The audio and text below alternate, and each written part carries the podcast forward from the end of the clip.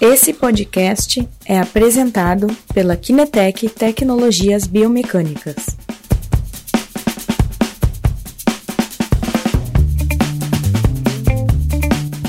Bom 2020! Bom 2020, aqui é o Christian da Kinetec. Hoje temos o prazer de ter conosco novamente o, o Guilherme Brot. Guilherme, como vai? Tudo bem, Christian? Tudo bem, pessoal? Bom 2020 para todos. Sejam muito bem-vindos. Bem-vindos à primeira live do ano. Como é que foram as férias de vocês? Como é que foi o final do ano? Passando a trabalhar, como fez o Guilherme, ou de férias como eu fiz? Haha, eu fiz férias. É verdade. Ok, então pessoal, o ano novo começou, eu acho que teremos uh, ótimas lives daqui para frente e uh, eu acho que encerramos um ano fantástico para a biomecânica do Brasil. O ano passado foi um ano que me deixou bem assim uh, empolgado com uh, os eventos que teve de biomecânica, congressos É muito bons, né? Uhum. Eu tive a, a oportunidade e a sorte de participar de dois eventos, para mim, de uma qualidade inacreditável. O SONAF, que teve em Fortaleza, e aquele de, da análise de Marte, da Sociedade Brasileira da Análise da Marte, que foi em Goiânia. Fiquei impressionado com a qualidade dos palestrantes brasileiros, principalmente, né, da, da, da, da visão de mecânica, da, da capacidade que eles apresentaram. Então, o ano passado para mim foi um marco uh, do Brasil como país de produção de biomecânica séria. E eu vejo, vejo assim para frente a possibilidade do Brasil de entrar no nível É top verdade. da biomecânica, está começando a ter realmente pessoal uma produção incrível. Então, estou muito feliz de ter, de viver este momento muito bom para a biomecânica brasileira. Falando disso, Guilherme, hoje temos uma live que vamos tratar de um assunto um pouquinho novo aqui. O que, que Isso vamos aí. falar hoje, Guilherme? Então, Christian, começando ano, ano novo, né? A gente vai começar com uma temática nova também. Ah, quem acompanhou a gente em 2019 viu que a gente permeou muito as áreas do esporte, da marcha, né, da corrida e dos saltos. Hoje a gente vai iniciar um no- novo tópico que é os sistemas de controle do equilíbrio e o centro de pressão, que é chamado de COP. Né? Então hoje a gente vai começar a abordar um pouquinho quais são os métodos de avaliação direta do equilíbrio das pessoas e quais são os sistemas de controle que podem contribuir para o nosso controle do equilíbrio e como avaliar cada um deles de forma individual. Equilíbrio é crucial, né? Exatamente. É, como a marcha é um dos, ah, digamos assim, movimentos, porque equilíbrio, na verdade, é um controle de movimentos, né? Isso aí. É, fundamentais para um ser, né? É importantíssimo, porque cair, como a gente viu a questão do risco de queda, então de equilíbrio dinâmico, é, é, é, pode prejudicar, né? Mas também o equilíbrio estático é um outro ponto chave para o ser humano, né? Ter controle de movimento. Ok, então, quais são as maneiras, né, Guilherme, que normalmente se avalia o equilíbrio? Então, Christian, ah, existem algumas formas ah, qualitativas de avaliação do equilíbrio, certo? Que partem da observação do ato de sentar e levantar, de se locomover e de fazer o apoio unipodal, ah, que são formas qualitativas, ou seja, não nos apresentam um dado quantitativo. Ah, existem também algumas avaliações já bem ah, desenvolvidas na área da biomecânica de avaliação quantitativa, no entanto, testes funcionais. Sim. Né? Ah, os mais conhecidos é o teste de equilíbrio em Y e o Star Excursion Test. Sim. Né? São dois testes muito parecidos. O em Y, ele tem um Y no chão. Eu permaneço em apoio unipodal no centro desse Y. ah, e eu devo alcançar o mais longe possível em cada um desses braços desse Y, né? Sim. E a minha medida de quanto eu alcancei em cada um desses braços do Y ah, vai apontar o meu desempenho de equilíbrio. Certo. O outro teste é o teste chamado Star Excursion, né? O, ou excursão uh, em estrela, Sim. aonde ao invés do Y é um asterisco, né? Então são, são oito arestas, né? Ao Uhum. invés de três. E o meu objetivo é o mesmo, eu tenho que tentar alcançar o mais longe possível em cada uma delas. ah, e o meu desempenho vai ser medido por quão longe Tu alcançou. eu consigo, eu consigo alcançar. Certo. Esses dois testes, ah, eles têm sido muito utilizados porque eles apresentam boa correlação com uma série de fatores. O risco de quedas, ah, elas apresentam também correlação com lesão em alguns esportes. Alguns esportes apresentam uma pequena correlação com o teste em Y, principalmente, que é, que é um pouco mais, mais preciso porque ele é, ele é mais robusto, né? Ah, apresentam uma boa correlação. No entanto, são testes ah, que têm uma grande limitação. Uhum. Além do equilíbrio, eles avaliam de certa forma também a capacidade funcional do indivíduo. Ou seja, são testes que dependem muito da minha capacidade de força e flexibilidade. Ok, então não é só equilíbrio ali, existem outros componentes que interferem na execução deste, deste exercício. Exatamente. Como eu tenho que ficar em apoio unipodal e tentar alcançar o mais longe possível, a- a minha força naquele membro, quando eu flexiono o joelho para tentar alcançar o mais longe, vai determinar o meu desempenho. Certo. né? Da mesma forma que a minha flexibilidade naquela perna que eu tenho- tento alcançar longe também pode ser um fator limitante. Certo. Então, eles não são testes que avaliam de forma pura o equilíbrio, Certo. né? Eles têm fatores intervenientes que são as capacidades funcionais Uhum. ah, de equilíbrio, de força e de flexibilidade que podem acabar ah, influenciando no teste. Ok. Eh, e aí? Hum, existe um teste quantitativo uh, mais específico, mais preciso para trabalhar sobre o equilíbrio? Então, ah, atualmente tem se trabalhado muito com a avaliação do COP, né? que é a sigla em inglês para Center of Pressure. Uhum. Né? Ah, o COP ele é uma, uma medida hipotética, né? ela é uma medida ah, teórica. Ele não é um ponto que existe, né? mas ele é um ponto representativo do nosso corpo. O que, que significa isso? O COP ele é o ponto matemático resultante de todas as forças que eu aplico no solo. Né? Como que a gente pode entender isso? Por exemplo, se a gente coloca este papel sobre a mesa, Sim. a gente sabe que cada milímetro desse papel está aplicando alguma força sobre a mesa. Certo. No entanto, se nós somarmos todos esses pontos Sim. e dividirmos pela área, Sim. a gente vai ter um ponto resultante que representa o ponto de equilíbrio desse papel, Certo. tá? E o nosso corpo também tem esse ponto de equilíbrio hipotético. Sim. Por que, que no corpo ele é hipotético? Porque o nosso corpo, como nós temos dois pés, Sim. o resultante de todas essas forças vai ser fora dos pés. Então o ponto onde eu equilibraria todo o corpo não é no meu corpo, né? É num lugar É no meio dos pés. entre os pés. Sim. Exatamente. Então ele é uma medida, ele é um ponto teórico que representa ah, todas essas forças que estão atuando sobre o meu corpo.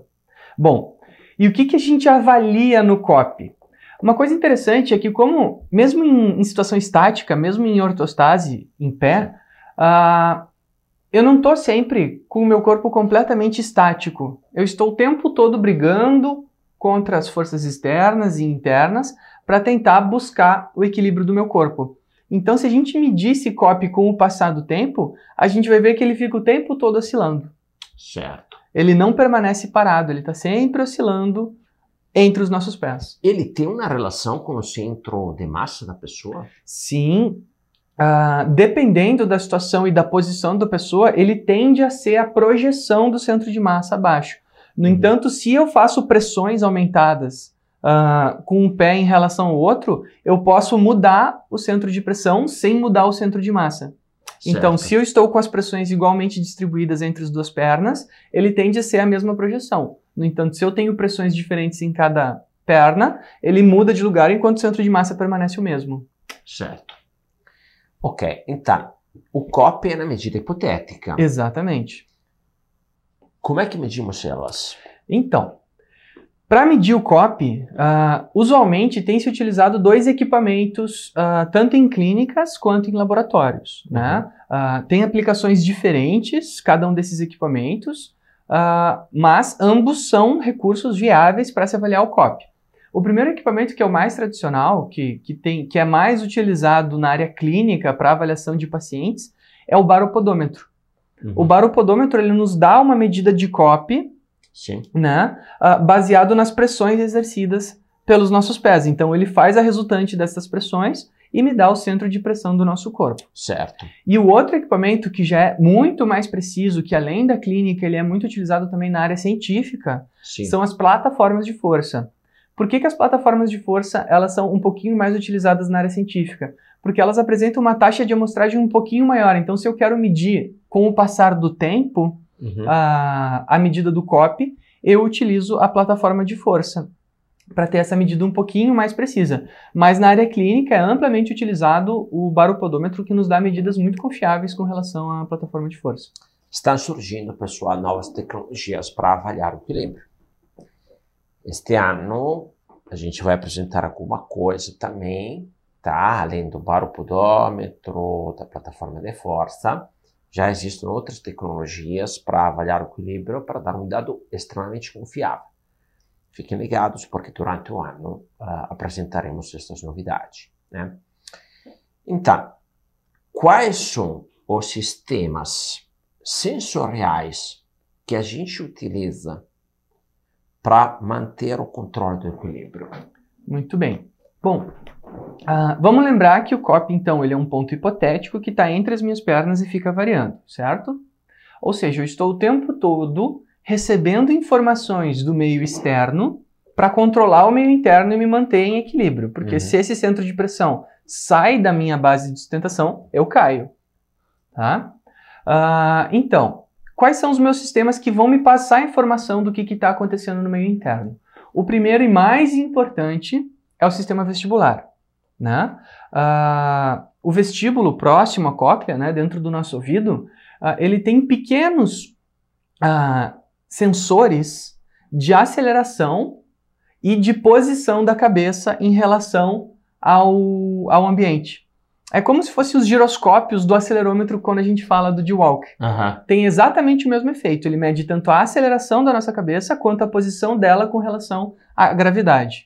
Né? Uhum. Então, se a gente fecha os olhos e não pensa, a gente sabe se a gente está de cabeça para baixo, de cabeça para cima, graças à informação uh, do nosso sistema vestibular. E mais, ele nos diz se nós estamos acelerando ou se nós estamos parados, né? ou em velocidade constante também. Ele, a gente consegue ter esse tipo de percepção.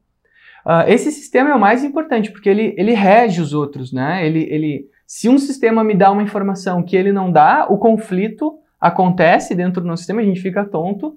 Uh, mas quem sempre comanda é o sistema vestibular.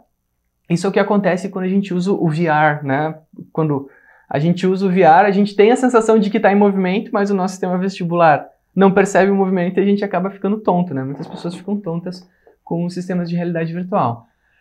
O outro sistema, que é esse que vai interagir com o VR, é o sistema visual. O sistema visual, a grande importância dele é nos dar a posição do horizonte.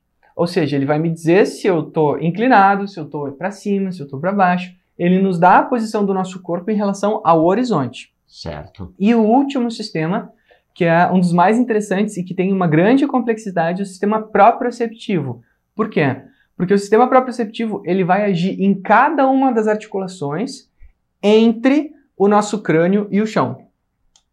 Okay. Né? Então, no pé, nós temos o sistema proprioceptivo agindo da forma mais importante de todas. Certo. No entanto, na articulação do tornozelo, na articulação do joelho, na articulação do quadril, em toda a nossa coluna, nós temos também uh, neurônios sensoriais proprioceptivos articulares, né? Esse é o, é o nome deles, que nos passam informação da posição do nosso corpo em relação ao solo o tempo todo. Então, nós temos três grandes sistemas: sistema proprioceptivo, sistema visual e Sim. o sistema vestibular, que contribuem o tempo todo para nos passar a informação do nosso corpo em relação ao espaço, controlando o nosso equilíbrio.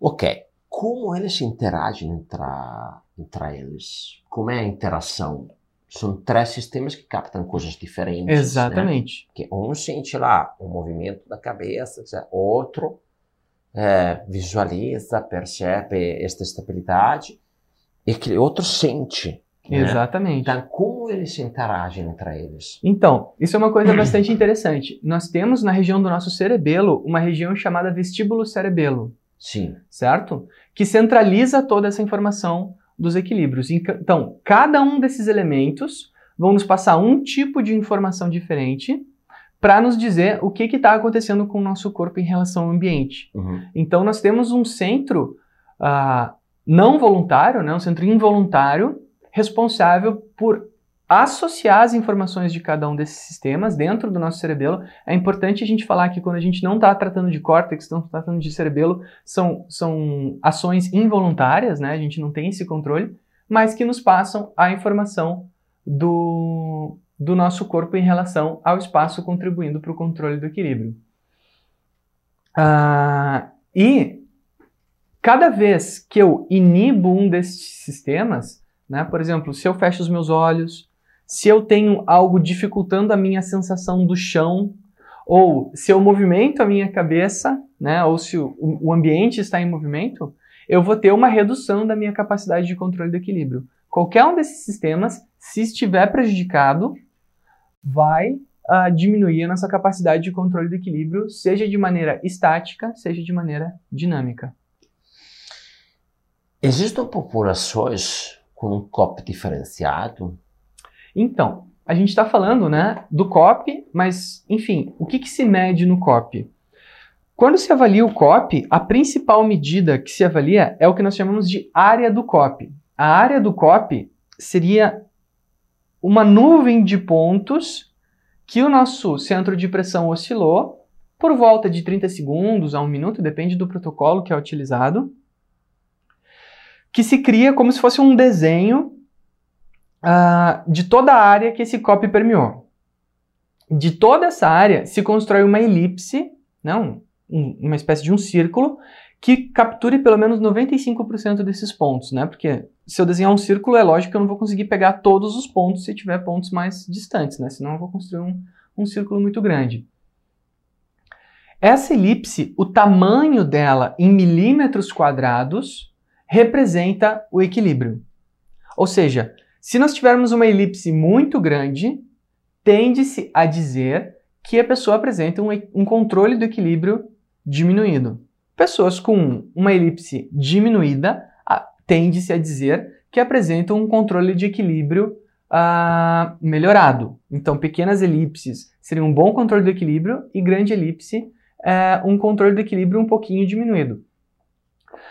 Existe uma discussão que é importante a gente trazer, que é existe uma discussão que é importante a gente trazer, que é assim, a elipse, ela também pode representar uma certa forma de liberdade de movimento, ou seja, pessoas que são um pouquinho mais móveis tendem a apresentar uma área às vezes um pouquinho maior, tá?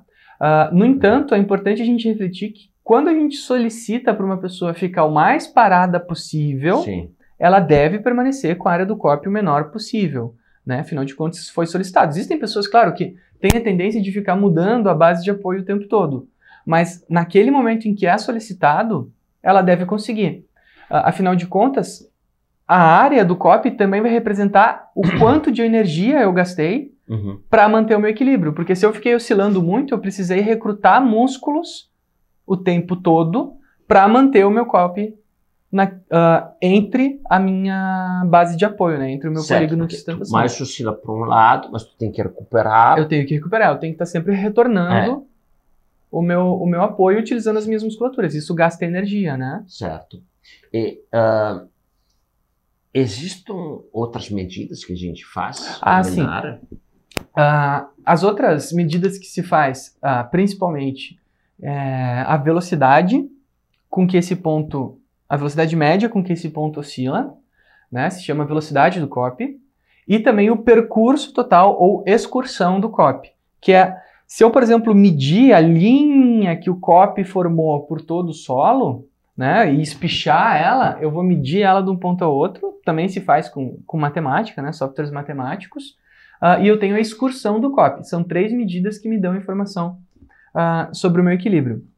Ó. Mas voltando às populações, né? É exato, porque a pergunta inicial era aquela ali, né? Exatamente. Uh, quais são as populações que normalmente apresentam o COP com a sua área aumentada, excursão aumentada ou velocidade aumentada? Sim.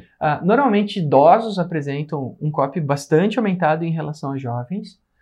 Uh, pessoas com doenças neurais das mais diversas, o Parkinson, o Alzheimer, algum tipo de paralisia, pacientes pós-AVC apresentam oscilação de COP bem grande. Uh, doenças osteomusculares, por exemplo, pessoas que apresentam algum tipo de dor permanente ou sintoma limitante em alguma articulação tendem a trazer o COP mais para um lado e por isso acabam oscilando uh, esse COP um pouquinho mais e pessoas com algum tipo de privação sensorial. Por exemplo, surdos, cegos, né? Tendem a apresentar uh, também a área do COP aumentada devido à questão dos seus sentidos estarem uh, piorados, né? No feedback sensorial, uh, no controle do nosso centro de pressão. Bom, e o que, que eu acho interessante aqui, né? Eu tenho um pouquinho problema é, de controle de equilíbrio Uh, fico tonto quando faço uma coisa agachado, eu faço um esporte que é o windsurf, aí quando acaba que cai na água, sobe na prancha, um pouquinho tonto assim, Sim. né? Aí eu fui, uh, fui investigar esta questão do, do, do, do meu equilíbrio. E aí eu passei para um neurologista, né, falando, olha, tem estas coisas aí, para quem ele me encaminhou para fazer exames? Quem? otorinos. Otorrino. Tá? Uhum. E aí, nos uh, centros de, dos otorinos laringoiatras, eles se especializaram em avaliar o equilíbrio. Normalmente, eles avaliam principalmente a questão vestibular, uhum. fazem um teste clínico também, né, com máquinas avaliando a questão, e avaliam também o estagmo dos olhos, né, como o olho uh, reage, né. Aí foi engraçado que nos testes eu resulto negativo. Para eles eu não tenho problema de, de equilíbrio. Uhum. Mas quando eu faço uma estabilometria, eu estou com uma área deste tamanho aqui, com uma velocidade três vezes superior, por exemplo, àquela do Sandro. Então, assim, uh, a minha dúvida é a seguinte, né? Ok, existe toda uma metodologia muito científica, com um baseamento muito importante de avaliação da resposta vestibular e visual, só que não se correlacionou ainda muito, na minha opinião, com a avaliação estabilométrica, que para mim é muito, muito assertiva. Ou seja, Sim. da minha estabilometria é evidente que eu tenho um problema de equilíbrio. Sim dos parâmetros deles são negativos, perfeito. Exatamente. Né? Exatamente. Aí, uh, não é uma polêmica essa daqui, essa aqui é a minha situação. Eu acho que como eu vai ter outras pessoas que vão lá, ah, não estou muito bem, aí o exame tá bom, mas vai avaliar o equilíbrio deles, na verdade, de verdade, com a estabilometria, eh, a pessoa não está fazendo, né? não está tendo um equilíbrio muito, assim, otimizado, né? Então, eu acho que uh, a avaliação de equilíbrio com a estabilometria, para mim, tem uma valência muito significativa, né? E daí, uh, depois tu vai trazer aqui uma série de informações bem bacanas, né? Mas... Uh, adicionando né, a, ao comentário do Christian, que fez o exame com o otorrino para verificar se tinha déficit de equilíbrio, é importante destacar que eles verificam especificamente o sistema vestibular, Sim. né? Então, a interação com os outros sistemas uh, não é verificada. E normalmente eles procuram por sintomas de doença no controle vestibular, né? Sim. Eles não percebem pequenos déficits de controle do equilíbrio. Então, uh, a estabilometria ela é um pouco mais uh, sensível a pequenas alterações de controle do equilíbrio, enquanto eles procuram doenças mais graves, compro comprometimentos mais sérios uh, do sistema vestibular, uh, enquanto a estabilometria, pequenas alterações, ela já é capaz de identificar e fazer o diagnóstico uh, de que o equilíbrio daquela pessoa é diminuído ou não. Aí, Guilherme, estes três grandes sistemas sensoriais, propriocitivo, vestibular e visual, eles estão atrelados a uma medida específica. Vamos supor, ah, o vestibular está atrelado à área então, o visual está atrelado a essa, essa correlação ela ela está sendo bem ainda inconclusiva porque tem diferença na literatura, sabe? Sim. Uh, alguns autores eles apresentam a, a velocidade um pouquinho mais relacionada com o sistema vestibular, enquanto as outras medidas pegam um pouquinho mais o sistema proprioceptivo uh, e o sistema visual. Uh, então, a solução que foi encontrada Uh, mas isso é inconclusivo. Alguns estudos encontram, outros uh, encontram resultados divergentes, né? Sim. Uh, então ainda não é completamente conclusivo. Então a solução que os autores encontraram é justamente fazer o seguinte: ao invés de tentar encontrar qual dessas medidas representa cada sistema, o que, que eu faço? Eu vou estressar cada um desses sistemas e ver como o teu equilíbrio reage. Certo. Ou seja, se eu estressar o sistema vestibular, o equilíbrio vai reagir de uma forma. Se eu estressar o sistema proprioceptivo, o equilíbrio vai reagir de outra forma. E se eu estressar o, o, o sistema visual, nós teremos outro tipo de reação. Quais são os estresses realizados para avaliação de cada um dos sistemas de equilíbrio? Normalmente, quando a gente está sobre a plataforma de força ou sobre o baropodômetro, o que, que se solicita? Que o indivíduo realize para o estresse do sistema vestibular a circundução cervical, que é basicamente esse movimento da cabeça. Quando uh, se quer estressar o sistema visual, basta fechar os olhos. Ou seja, uh, o feedback sensorial que aquele sistema me fornece vai ser uh, prejudicado. Alterado. Alterado. Então, os outros dois sistemas vão ter que dar conta daquele sistema que está sendo prejudicado e está sendo alterado. E o próprio receptivo normalmente se utiliza um colchonete, uma espuminha, né? Uh, tem umas medidas padrões, assim, mais ou menos 15 centímetros uh, de altura, uh, que abrange toda a área do, da plataforma, que vai estressar o sistema proprioceptivo, dificultando a minha sensação do chão. Uhum. Né? Então, cada uma dessas ferramentas é utilizada para fazer o diagnóstico daquele sistema, sistema sensorial específico, Sim. prejudicando o feedback que ele fornece fornece para o sistema nervoso central. E é lógico que vai ter uma alteração. Ou seja, eu faço de olhos fechados, é esperado que eu tenha aumentos desses parâmetros. Exatamente. Vou demandar mais dos outros uh, sensores, né, uhum. dos outros sentidos. E uh, uh, esta demanda, esta falha que eu tenho da, da, parte visual implica que eventualmente eu vou oscilar mais. Né? Exatamente. Né? E aí, ali, como é que eu entendo se ele tem alteração naquele compartimento ou menos?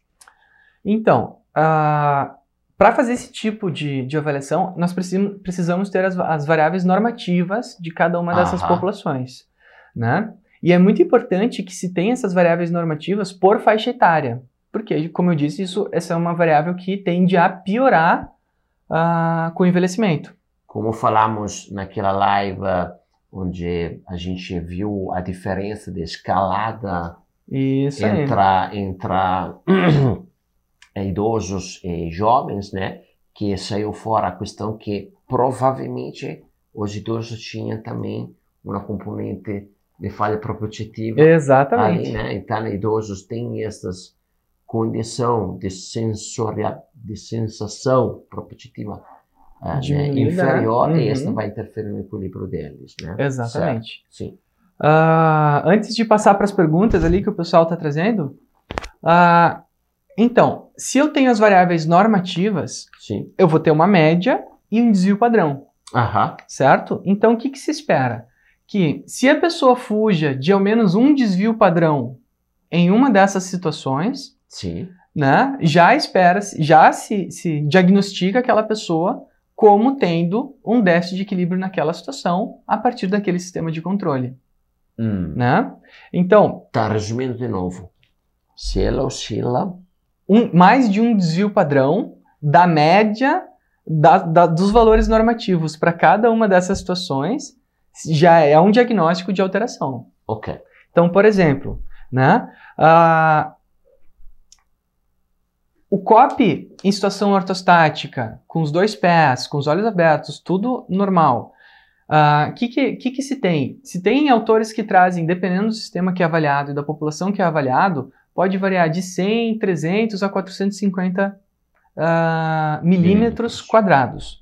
Né? Ou seja, aí a gente tem uma oscilação de 100 a 200 no desvio padrão dessa medida. Né? Isso é um cálculo que se faz. Ou seja, se a pessoa apresenta de 100 a 200 milímetros quadrados acima dessa média, que é mais ou menos 300 milímetros quadrados, já se diz que essa pessoa tem um equilíbrio piorado independente do sistema. O equilíbrio certo. dela de forma global é diminuído. Uhum. Agora, cada uma dessas situações de estresse também terão valores normativos. Uhum. Né? Uh, a perturbação vestibular naturalmente é aquela que prejudica mais, né? Onde a gente chega ali a valores de mil milímetros quadrados. Uh, a perturbação visual, ela prejudica um pouco, chegando a 350, 400 milímetros quadrados. Sim. E a perturbação proprioceptiva é intermediária, uh, ela vai prejudicar em torno de, 500, vai ter uma média de mais ou menos 500, 580 milímetros quadrados, tá? Ou seja, cada uma dessas medidas vai ter um, um desvio padrão, e se eu fugir um desvio padrão dessas medidas, eu vou ser diagnosticado como apresentando déficit de equilíbrio especificamente naquele sistema sensorial que está sendo avaliado. Ótimo, ótimo. Não? Este é um belíssimo método. Alguém tem perguntas ali? Sim, vou ler um comentário que a Auren mandou antes. Parabéns ao time da Kinetec Opa. que vem elevando e expandindo a biomecânica no Brasil. Feliz 2020 e sucesso, pessoal. Para você também, Auren. Obrigado, Auren. Quando é que tu voltas aqui em Porto Alegre? Aí aqui a Roberta deixou uma pergunta. Roberta de las Talazari. Qual o tempo de aquisição preconizado para gerar o estresse no sistema? Ih, essa pergunta é danada. Bom, vamos lá. O tempo necessário para causar o estresse. Bom, uh, isso vai ao encontro da pergunta de quanto tempo eu preciso avaliar o COP. Tá? Uh, existe aí uma série de estudos que fazem o conflito, né? Quanto tempo eu tenho que avaliar o COP? 30 segundos, 1 minuto, ou 2 minutos, ou 5 minutos? É. Uh, tem estudos que avaliam até 30 minutos, Cristian. Então, assim, ó, o que que acontece? Uh, existe uh, ainda uma, uma divergência na literatura sobre o tempo ideal de avaliação Sim. da área, tá? Existe ainda essa, essa pequena divergência. Deu já ter assim problemas para publicar artigo porque eu não fiz uma avaliação que não fosse de tanto tempo. Enquanto outras vezes uh, eu sou inclusive uh, uh, os, os, revisores das revistas, né? Inclusive eles parabenizam, ah, que bom que tu fez essa avaliação. Então nem os revisores das revistas Concordo. científicas concordam entre eles. Via de regra. Quero falar uma coisa sobre isso. Tá. Via de regra, 30 segundos em cada uma das situações é suficiente. A gente tem um estudo aqui na URGS que foi bem bacana, que comparou cada uma das situações e a gente viu que elas não têm diferença entre umas e outras. Tá? O que se tem é que quanto mais tempo eu permaneço numa determinada posição, uh, mais eu fadigo aquele sistema de controle do equilíbrio, afinal de contas eu estou perturbando ele, e diferenças ficam mais visíveis. No entanto, Uh, tu solicitar para uma pessoa ficar dois minutos fazendo circundução cervical desta forma é um prato cheio para deixar a pessoa completamente tonta e o teste começa a se tornar bastante desagradável dependendo da população. Uhum. Né? Então, eu costumo recomendar 30 segundos. Uh, no meu doutorado, a gente adotou 30 segundos, foi uma, uma decisão difícil de se fazer, assim, que teve que estudar bastante uhum. e, e bater esse martelo, mas nós temos feito com 30 segundos em cada uma das situações, em cada um dos tipos de estresse, seja ele em apoio bipodal ou unipodal, quando a gente quer ver diferenças mesmo uh, mais expressivas, né? Sobre este assunto aqui, uh, um dos padres da estaberometria foi o Kage Kaji, não sei pronunciar muito bem, né? Uhum. um francês que ainda hoje está trabalhando na década 80, ele começou a publicar muito, ele foi um dos primeiros a tentar criar uma normalidade. E sobre este assunto de normalidade, de método, né? o Kage, acho um três anos atrás, uh, ele decidiu uh, criar um grupo de estudo mundial, que inclusive tem vários brasileiros que estão participando. É, a gente está acompanhando aquele grupo ali. É, se não me engano, tiveram dois anos de discussão do método, que é posicionamento do pé, tipo de sala, condições ambientais da sala, uh, material para coleta, e, tempo de duração do exame, todas essas variáveis muito, muito discutidas. Depois de dois anos de discussão, chegaram, afinal, a um acordo. Provavelmente, não tenho certeza absoluta, mas se não me engano, escolheram os 60 eh, segundos. Não tenho certeza. Não me lembro se 30 ou 60 segundos. Mas não é acima disso. Não vai aos dois minutos e tanto, tá? É, então não me lembro qual é ali, mas vale a pena acompanhar o que, que eles estão falando ali porque eles estão tentando padronizar o método de uma forma que tenha repetibilidade. Exatamente. Porque assim, né, é como quando foi inventado o metro. Chegaram e falaram: este é o metro. O metro está aqui.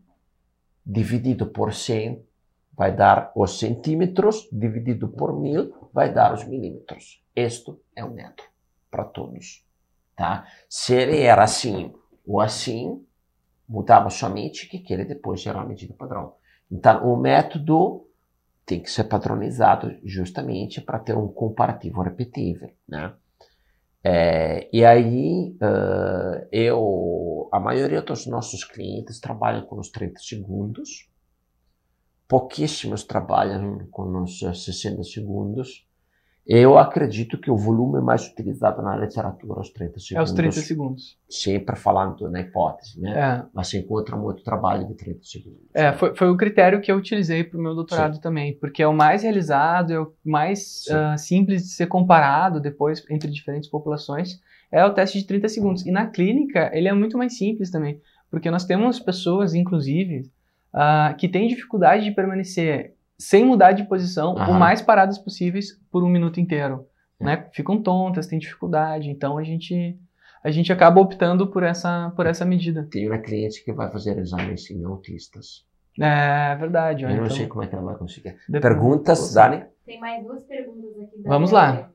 Ela perguntou, na opinião de vocês, o ideal é fazer quantos testes? Dois ou três? Escolher o menor valor ou fazer a média?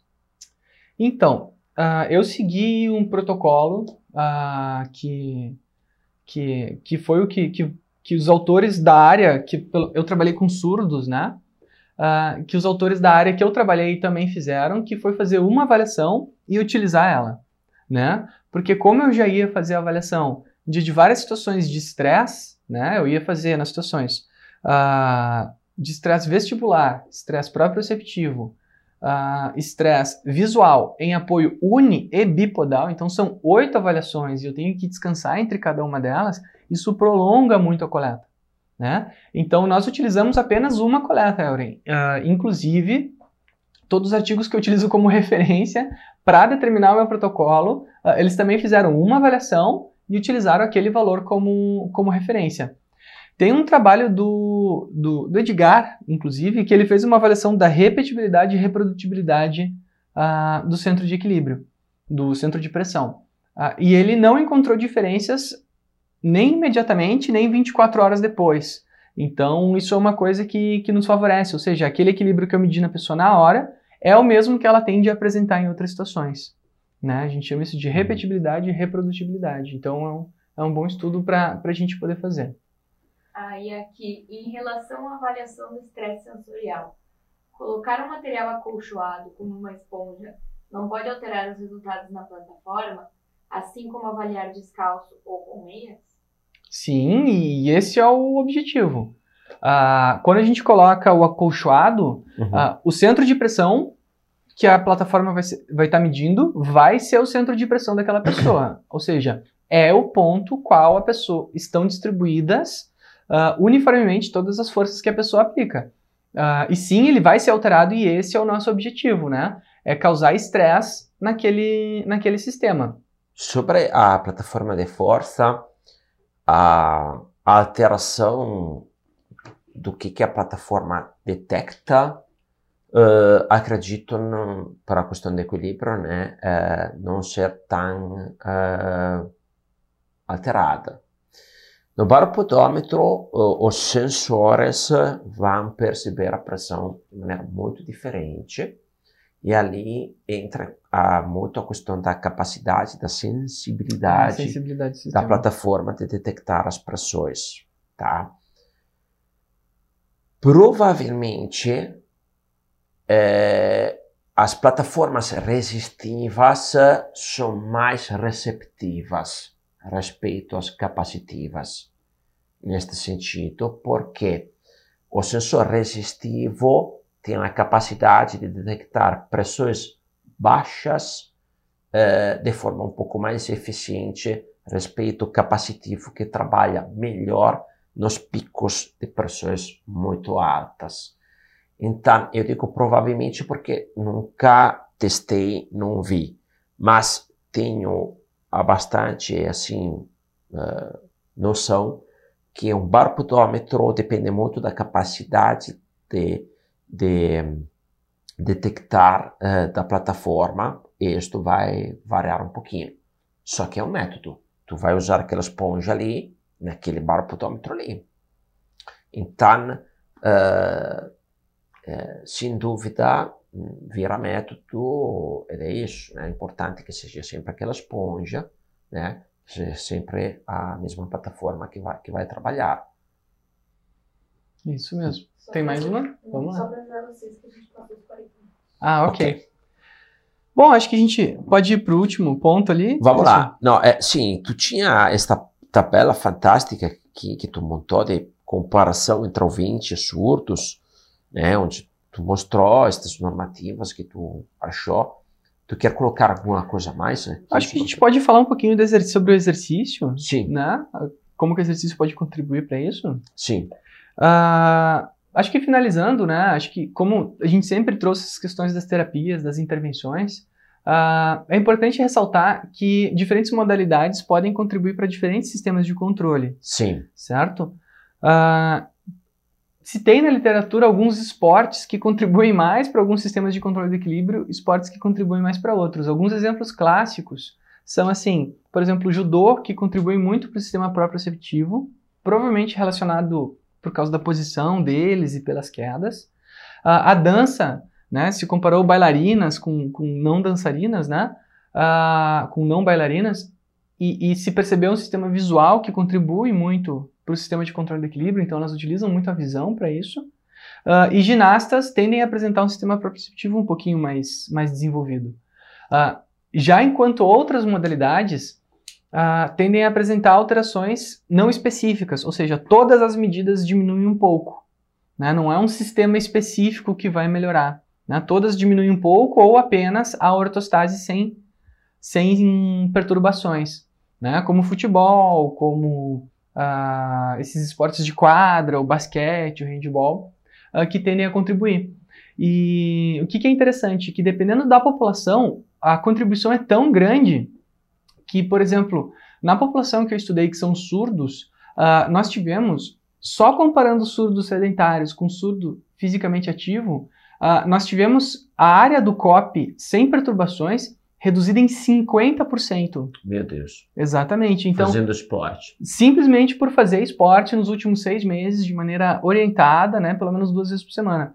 Então, é uma redução muito expressiva do COP, simplesmente pelo ato de fazer exercício físico. Né? Então, a gente traz aqui o movimento como uma ferramenta importante uh, ah, para se trazer melhoras no equilíbrio.